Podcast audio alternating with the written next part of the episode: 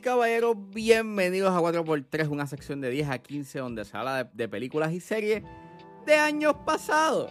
Yo soy Ángel y en este episodio voy a estar hablando de Du Predator. Du Predator está disponible para rentarse en plataformas video on demand. Spoilers, no lo recomiendo. Así que si es hora de regresar al pasado y recordar, es porque 4x3 acaba de comenzar.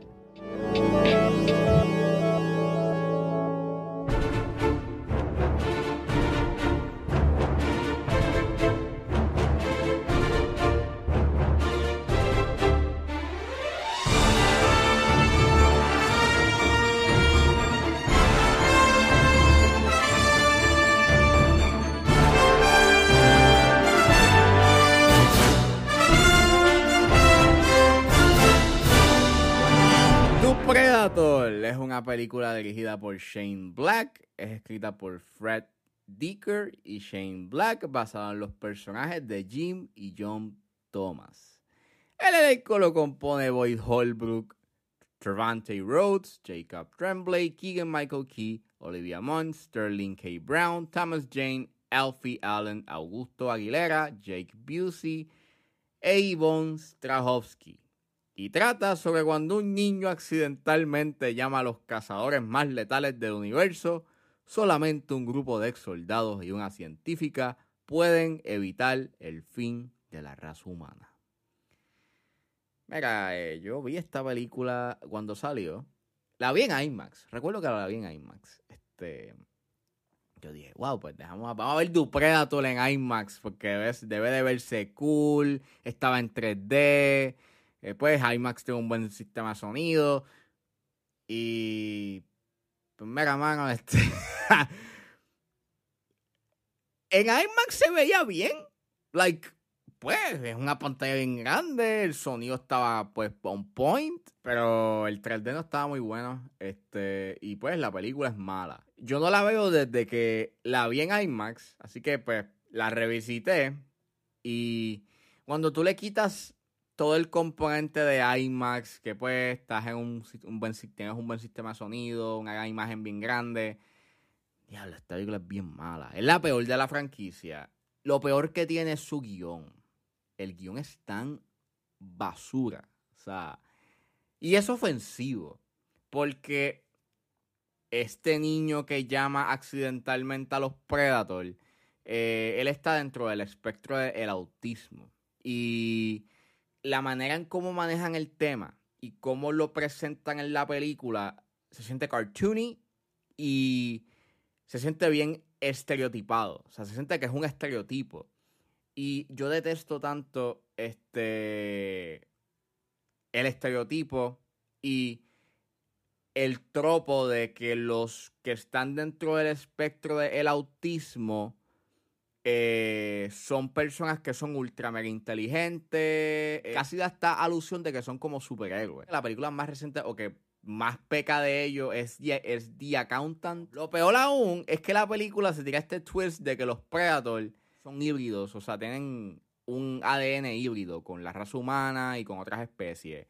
Y están en búsqueda de este nene porque su ADN ellos lo consideran el próximo paso de la evolución de la raza humana. No, no es el audio, no, no hubo ningún issue con el audio. Sí, ese silencio es para que ustedes puedan procesar eso que acabo de decir. Diablo, la película es... Wow.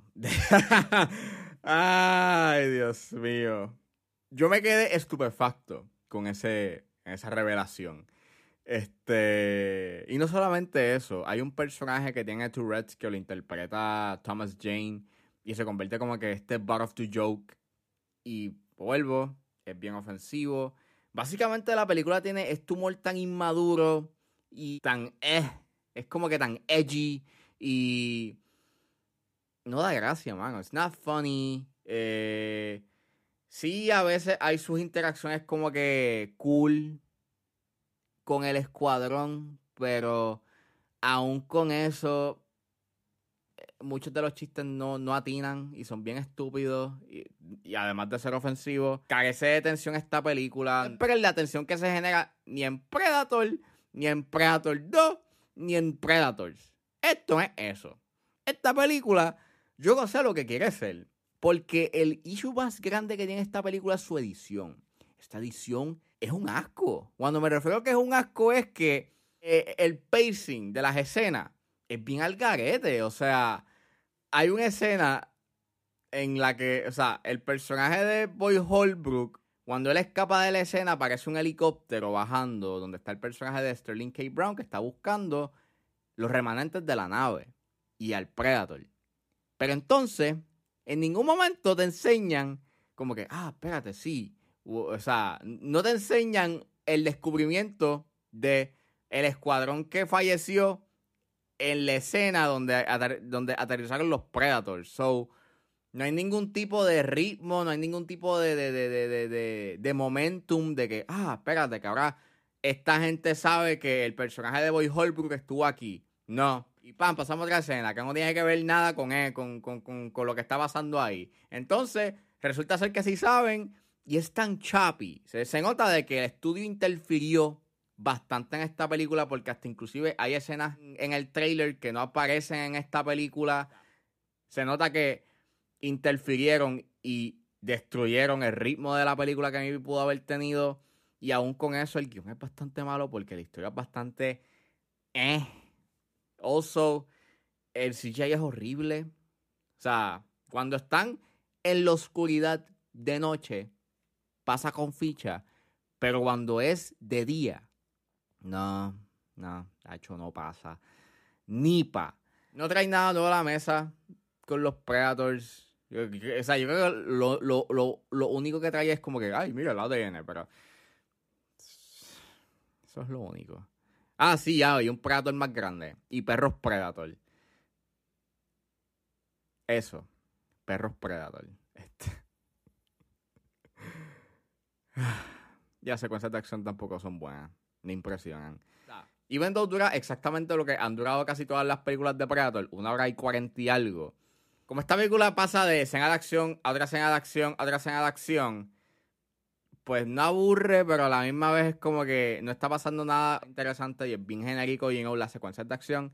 Y al no tener la tensión que tenían, you know, las primeras tres películas, o por lo menos las, las entregas anteriores, verdaderamente afecta bastante la película y decepciona porque Shane Black no es un mal director. O sea, él ha hecho buenas películas, Kiss Kiss Bang Bang, The Nice Guys, pero el estilo de él, y aunque él aparece, y aunque él aparece en la primera película, porque él es parte de, él fue parte del elenco de la, de, la primera entrega, eh, él parece como que no, no entendió lo que hacía la primera y no buena. Además del escuadrón, y el banter del escuadrón, lo que hacía buena la película era la tensión que generaba y las escenas de acción, pero más la tensión y no enseñar mucho el Predator.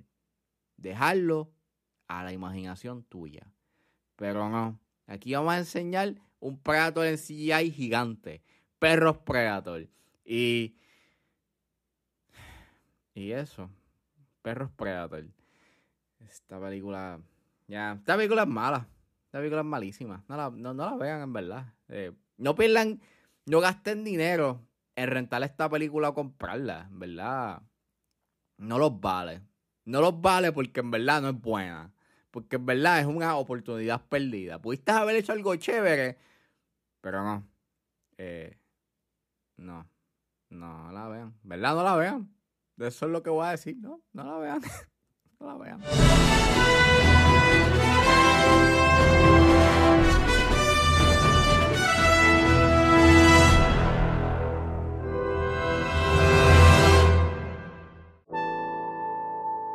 Eso fue todo en este episodio de A4x3. Espero que les haya gustado. Suscríbanse a mis redes sociales. Estoy en Facebook, Twitter e Instagram como ángeles.pr. Recuerden suscribirse en mi Patreon. Se pueden buscar ahí como ángeles.pr. Recuerden que ahí están los próximos episodios de A4x3 de Breaking Bad, la primera temporada, Watchmen y 28 Days Later. Y recuerden buscarme en su proveedor de podcast favorito como 10 a 15 con Ángel Serrano. Gracias por escucharme y nos vemos en la próxima.